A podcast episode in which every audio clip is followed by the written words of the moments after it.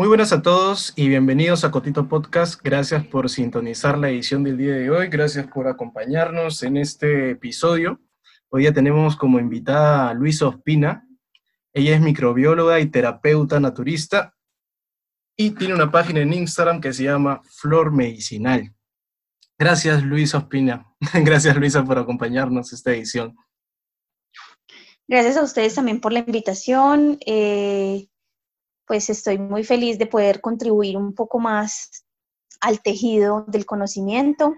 Gracias, gracias. Espero que sea algo muy ameno y que pues las personas se sirvan mucho de esta información que vamos a compartir. De hecho, y de hecho entre todas las cosas que nos puedes compartir, yo quería darle especial énfasis a algo muy interesante que tú compartes en tus, en tus redes, que es el uso del cannabis crudo. Este, ¿A qué nos referimos cuando hablamos de cannabis crudo? Bueno, eh, todos sabemos que para que podamos disfrutar de la marihuana, pues esta proviene de un cultivo. Estamos acostumbrados a verla ya seca, ¿cierto? A ver el cogollo así seco para grindearlo y fumarlo.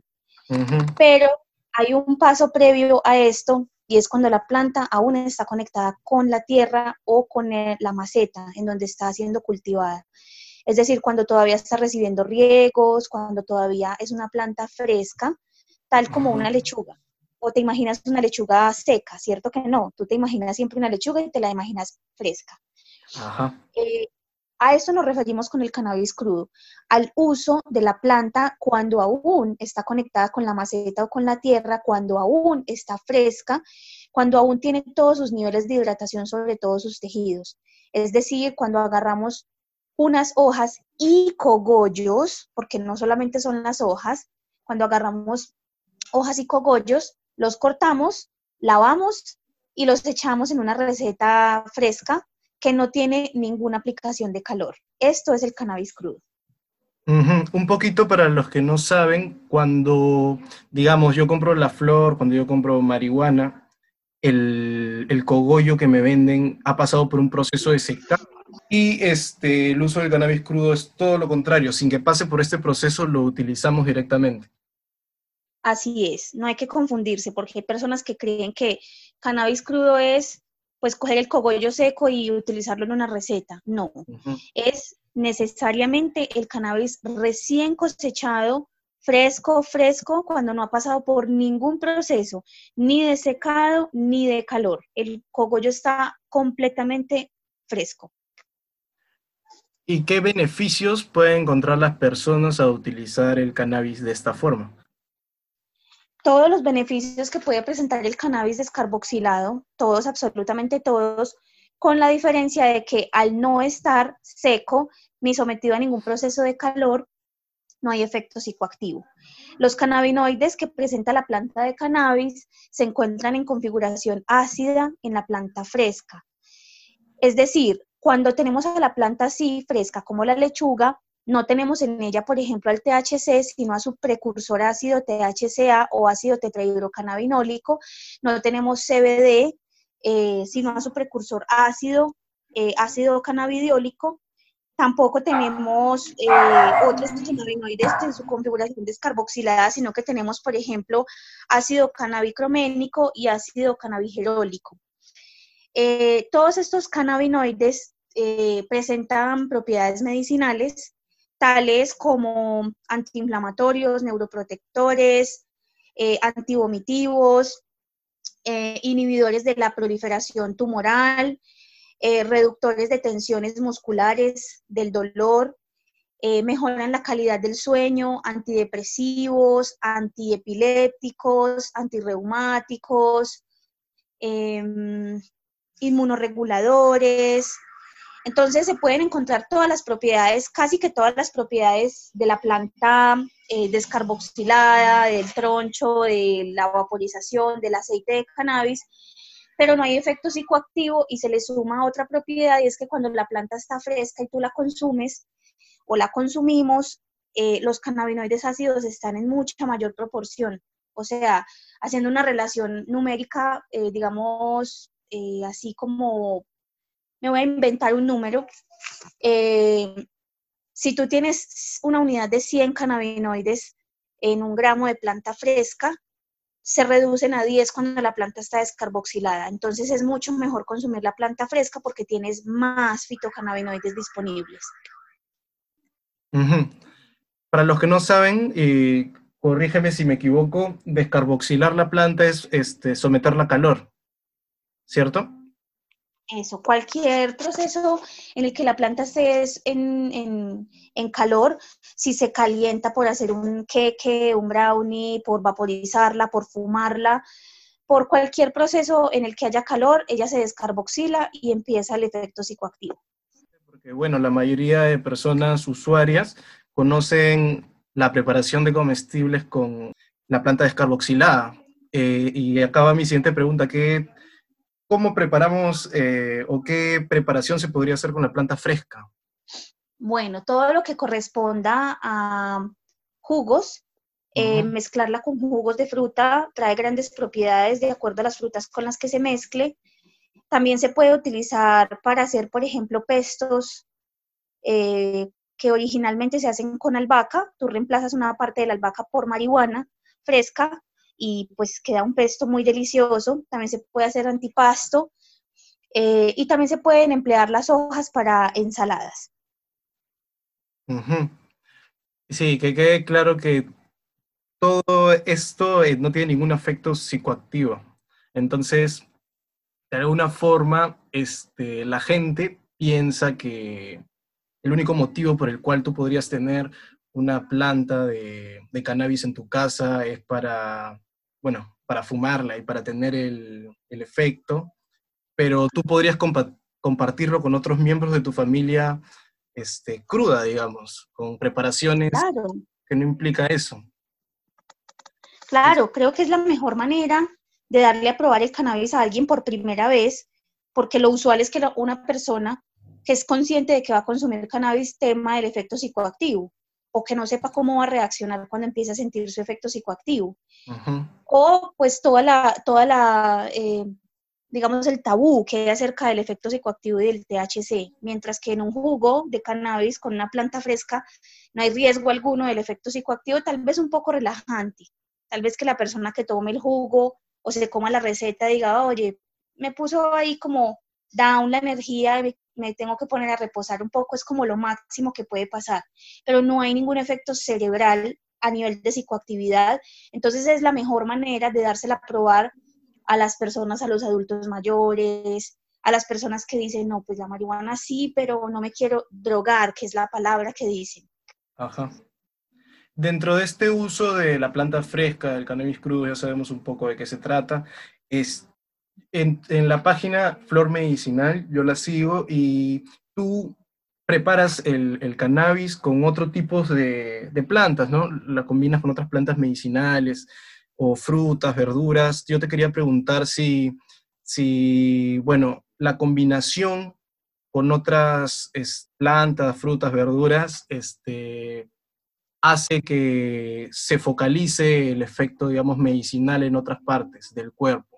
No sé si me dejo entender. Sí, claro, de acuerdo a la mezcla que tú hagas, hay un efecto. Por ejemplo, si tú mezclas cogollos frescos de cannabis con mango, hay efecto antitumoral, hay efecto neuroprotector, hay efectos relajantes y además le pones menta fresca. Si tú mezclas esas tres cosas, menta, mango, eh, cannabis, el efecto es relajante. Si al contrario tú bueno, no al contrario, pero si por otro lado más bien tú mezclas el cannabis fresco con rábano crudo también, el efecto es sobre la glándula tiroides. Para las personas que tienen hipotiroidismo, puede ayudar a sanar y a estimular la producción de hormonas tiroideas. Si por otro lado lo mezclas con kiwi, el kiwi tiene efecto sobre el sueño, puede ayudar a producir melatonina y puede ayudar a conciliar un sueño o si lo que tienes es un macho de cannabis y le sacas el polen y ese polen lo pones en un jugo de cannabis con algún cítrico como limón o como naranja o como el mismo kiwi también, tiene efecto sobre los pulmones, actúa sobre los pulmones para expandirlos en el caso de las personas asmáticas. O si, por ejemplo, eh, ponemos las hojas del cannabis en una ensalada, estamos incrementando la producción o la cantidad de vitamina K que debemos consumir Entonces, eh, de acuerdo a la mezcla, hay un efecto que se potencializa. Podemos probar de cualquier manera con cualquiera. O sea, ya es como cuestión de gustos y del efecto que estemos buscando. en, tu, en tus posts eh, has comentado o has puesto el uso del, cannabis para las hormonas sexuales femeninas, para los ovarios, y creo que estás haciendo un curso también sobre esto. Es, ¿me, ¿Podrías explicar un poquito de qué se trata? ¿Cómo podrían utilizar el cannabis para esto? Bueno, en realidad en Flor Médica tengo un gran énfasis en lo que es ginecología natural, ginecología autogestiva. En el caso del cannabis, eh, sobre todo para lo que son infecciones vaginales e infecciones urinarias, sirve mucho el jugo de cannabis fresco porque el CBGA o ácido cannabigerólico que se encuentra en la planta fresca tiene gran efecto antibiótico. Entonces, todo aquello que tenga que ver con infecciones relacionadas con las partes más húmedas del cuerpo, como lo son vejiga, uretra y vagina, están bien beneficiadas con el consumo de la planta fresca porque hay efecto antibiótico y ayuda además a eliminar líquidos que pueden limpiar estas vías, estos, estos conductos también. Entonces, eh, esa es de la manera principal en cómo se pueden ver beneficiadas. Y también, pues, ya hablando de la planta también cruda como descarboxilada, en el caso de los dolores menstruales, en el caso de todo lo que son menstruaciones dolorosas, la planta es de gran ayuda porque ayuda a calmar y a relajar el útero. Hace un tiempo yo hice un episodio también para este podcast que se llama Especial 4 y 20 y ahí tuve la oportunidad de entrevistar al doctor Juan Luc y dentro de esta conversación este, conversamos un poquito acerca de el uso de, del cannabis o si el cannabis perjudicaba de repente un embarazo o si podía ayudar en el, bueno, en este proceso, ¿no? El embarazo viene con una, una serie de cosas que no todas son muy, muy cómodas, muy bonitas. Entonces quería preguntarte, de repente a ti que estás más familiarizada con el tema, si el uso del cannabis crudo podría ayudar a una embarazada a este proceso o no es recomendable utilizarlo. Bueno, realmente hay bastante controversia con el uso del cannabis en el embarazo y la lactancia y mis investigaciones, pues como la revisión de la bibliografía, quiero decir, eh, me dicen que no hay nada que temer realmente. O sea, creo que hay bastante desinformación y la información está basada en estudios antiguos que ni siquiera están bien diseñados para poder hacer una conclusión de que el efecto del cannabis sea malo para la mujer gestante o para el feto en formación. Mucho menos con el cannabis crudo. Yo misma tomé cannabis crudo durante todo mi embarazo. estuve tomando flores de las hembras y también flores con polen del macho.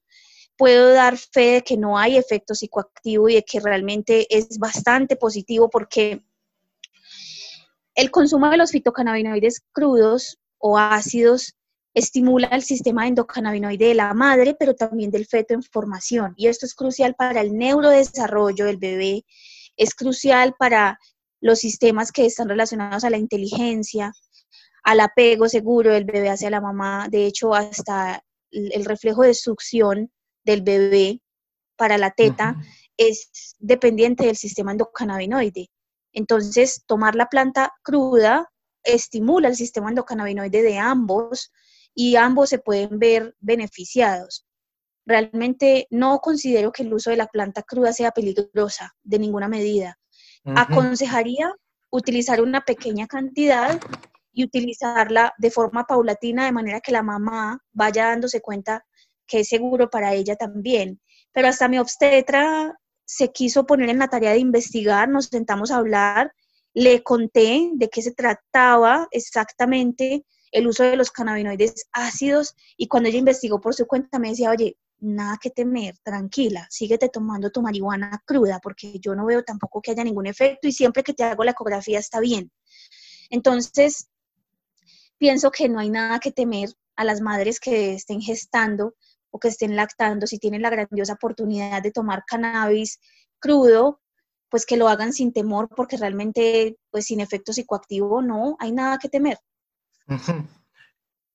Esto este, va, bueno, también eh, la conversación del uso de que se puede dar a la planta completa, ¿no? Porque, bueno, como te dije al comienzo, la mayoría de gente piensa que el único uso que se le puede dar es el psicoactivo, que está bien, todos lo utilizamos, pero bueno, también se le puede sacar provecho a, la planta y, esto también me trae una pregunta. La mayoría de personas lo que hacen con las semillas que encuentran en, la planta es botarlas o sin cultivadores o algo así, pero un día este, conocí a unas personas que me enseñaron que se podían comer. Claro. Sí, me dijeron que era una gran proteína. ¿Me puedes contar un poquito acerca de esto? Por supuesto, o sea, si tienes una pequeña cantidad, nada más que un puñado de semillas, por ejemplo, tan solo basta con que las pongas a germinar y te las comas en una ensalada o te las eches, se las eches a un jugo de fruta. Los germinados en general de todas las semillas, no solamente las de cannabis, tienen un buen contenido de magnesio, que es un compuesto súper importante para mantener bien el sistema nervioso e inmunológico, para la salud de la piel también, para la salud de los glóbulos rojos, para la captación de la creación de hemoglobina, por ejemplo. Y también tienen proteína, todos los germinados tienen proteína, entonces tú puedes ahí consumir aminoácidos de muy buena calidad. Si ya cuentas con una gran cantidad de semillas, ya en una buena proporción, puedes procurar fragmentarlas y estas aportan ácidos grasos esenciales, omega 3, omega 6, hierro, las semillas de cannabis tienen hierro, preventivas de anemia, eh, y pues ya lo acabamos de decir también, una, una, proteína de muy buena calidad, lo que puede constituir un excelente suplemento alimenticio natural. Muy bien. Este, bueno, me comentas que tienes que ponerlas a germinar, pero no funcionan si mientras estás ahí desmoñando encuentras las semillas y de las comes. Puede funcionar, claro que sí. Lo que pasa es que le puedes mejorar la textura a la hora de comerlas germinándolas, porque cuando están desmoñando, estás desmoñando, ellas están fuertes, duras. Y al comerlas de pronto no saben muy agradable, mientras que si tú las ablandas en agua previamente y las pones a germinar, eh, su textura es más suave para comerlas. Perfecto. Y con las ramas, que también es, digamos, un, residuo que nos queda después de, digamos, de moñar el moño. ¿Qué se podría hacer? ¿Tiene algún, algún uso? Sí, los tallos eh, secos se pueden utilizar para hacer bebidas aromáticas. Si hay la posibilidad de volverlos harina, se pueden poner en el mate o en preparaciones de té o aromáticas, los pones junto a otras hierbas si lo pones, por ejemplo, con manzanilla, son relajantes. Los tallos tienen tricomas, pero no son tricomas eh, muy, em, digamos, como que generen mucha cantidad de resina, pues casi nada, pero igual tienen algunos fitocannabinoides en muy baja proporción y también tienen compuestos aromáticos. Entonces se pueden utilizar como relajantes, se pueden utilizar para hacer alcoholes, por ejemplo, si tú los pones en un macerado de otras hierbas y les agregas esos tallos o ramas bien fragmentados, pueden liberar algunos compuestos medicinales que puedan servir también. Muy bien. Eh, ya casi para, para, las últimas preguntas, ni corrígeme si me equivoco, pero uno de los comentarios que se hicieron en, en este curso muy bueno, que lo recomiendo a todos los que nos están escuchando, si se vuelve a repetir, Ciencia de Cannabis para Stoners, eh, comentabas que el uso del CBD, solo CBD puede llegar a ser peligroso. Sí. Bueno, em, quiero primero pues como dejar una advertencia y es que estos datos no me los estoy inventando y es que si pueden buscar la FDA el año pasado estuvo pues bastante alarmada con este tema y estuvo regulando eh, a los productos, a la gran cantidad de cientos de productos con CBD que salieron en Estados Unidos, por ejemplo, porque eh, el CBD puede ser un inhibidor de unas enzimas hepáticas. Si hay inhibición de esas enzimas hepáticas, esas enzimas pueden ser más ineficientes a la hora de metabolizar algunas otras cosas importantes en el organismo y pueden desplazar el metabolismo. Eh, también eh, se han encontrado ya un par de papers en los que se postula posible daño hepático por el consumo crónico del CBD.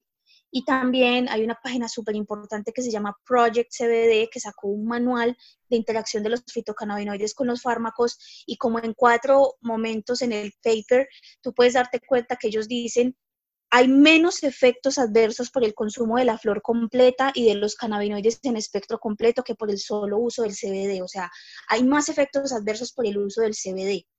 Porque cuando tú consumes una sustancia que no es psicoactiva, crees que no hay límites. Entonces puedes consumir y consumir y consumir bastante y hay un límite para el cuerpo también, pero tú no te das cuenta a nivel sensorial y puede representar efecto negativo para el hígado principalmente. Entonces yo siempre hago como mucha advertencia. Está bien los productos de aislado de CBD, pero con calma, con cuidado, porque realmente hay gente que se exagera en el consumo y consume, consume y consume y consume CBD y a la larga no es tan bueno porque tiene sus efectos sobre la salud. Qué, qué, gran contradicción, ¿no? Porque, bueno, muchas personas que satanizan la planta eh, aceptan solo el CBD, dicen, ya, eso es solamente lo medicinal y lo, eso lo aislamos y lo otro prohibido. Pero bueno, Así es. podemos ver que la planta es tan sabia que parece que el THC es como el que te da el límite, ¿no? Tú te vas sintiendo cada vez más, digamos, stone y dices, hasta acá no más, pero bueno, si no sientes nada de eso, puede ser que sigas y sigas y sigas y sigas y puedas tener, este, puedas perjudicarte. Así es. Y bueno, por último, quería, quería que me cuentes estos, esta información, estos cursos que tú das, que dictan. Este, yo, desde que sigo Flor Medicinal, vi el curso de Autocultívate, pude estar en Ciencia de Cannabis para Stoners y ahora también estás, van a dictar otro. ¿Nos podrías contar de ese último? Sí, vamos a realizar más cursos de ciencia del cannabis para stoners junto a la revista Pitay. Em, están súper invitados a participar si quieren como patrocinadores, como promotores del curso, o sea, estamos abiertos a la cooperación. Em, vamos a incluir más preguntas. En este curso resolvemos preguntas que se hacen de manera cotidiana con el consumo del cannabis y que tienen también una explicación científica. Y queremos amplificarlo, o sea, queremos incluir más preguntas y resolver más tabús en cuanto al consumo del cannabis también, porque hay una gran parte desde lo medicinal, pero lo recreativo también se merece su base científica. Y pues ya como parte de Flor Médica, uy, yo doy muchos talleres, yo me dedico a esto, 100% y yo doy talleres y cursos en línea sobre plantas medicinales para ginecología integral, depresiones, eh, manejo de síntomas por enfermedades, cómo cultivar cannabis. Realmente, pues, si quieren ingresar, pueden darse cuenta de que en Flor Médica hay muchísima información y se vienen muchísimos cursos y pues en las redes sociales se pueden dar cuenta de la gran cantidad de información que se comparte desde mi página. Sí, yo doy fe de eso. De verdad, muchísimas gracias por compartirnos esta información muy valiosa. Eso sería todo. Hemos tocado más temas como me lo imaginé, del, aparte del uso del cannabis crudo.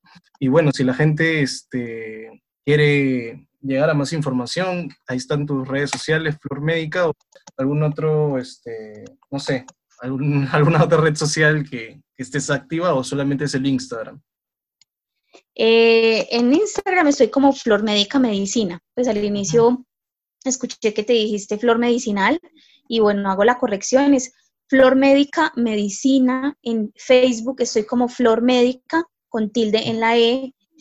En YouTube también tengo un canal de YouTube, estoy como Flor Médica. Estamos enriqueciéndolo. Ahí también pueden ver videos muy buenos, por ejemplo, de cómo realizar una polinización manual de cannabis en casa y muchos más recetas con cannabis crudo ahí en ese canal también y más las que se vienen.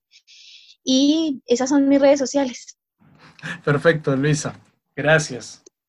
Gracias por Bueno, con muchísimo gusto. Gracias a ustedes también por compartir y bueno, espero que puedan enviarme el link del podcast para compartirlo con toda la gente. De todas maneras, apenas esté listo, que seguramente para mañana lunes ya está, te lo paso. Muchas gracias a todos por acompañarnos hasta el final de la edición y chao. Una vez más me pronuncio al final de la edición para invitarlos a todos a que sigan a Cotito Podcast en sus redes sociales. Bueno, Por ahora solo tenemos Instagram, así que vayan, bueno, vayan a seguirnos, que se viene contenido exclusivo para el Instagram. Sí, sí, qué emoción. Otra cosa por la cual también estoy haciendo este outro y que, y que me he hecho consciente ahorita a la hora de editar el, el podcast es lo que corrigió Luis al final. Su página de Instagram es Flor Médica, no Flor Medicinal. Ahorita que he estado editando, durante todo el podcast dije tres veces Flor Medicinal y es porque yo soy malísimo para los nombres, pero ahora, ahora me disculpo diciendo tres veces Flor Médica.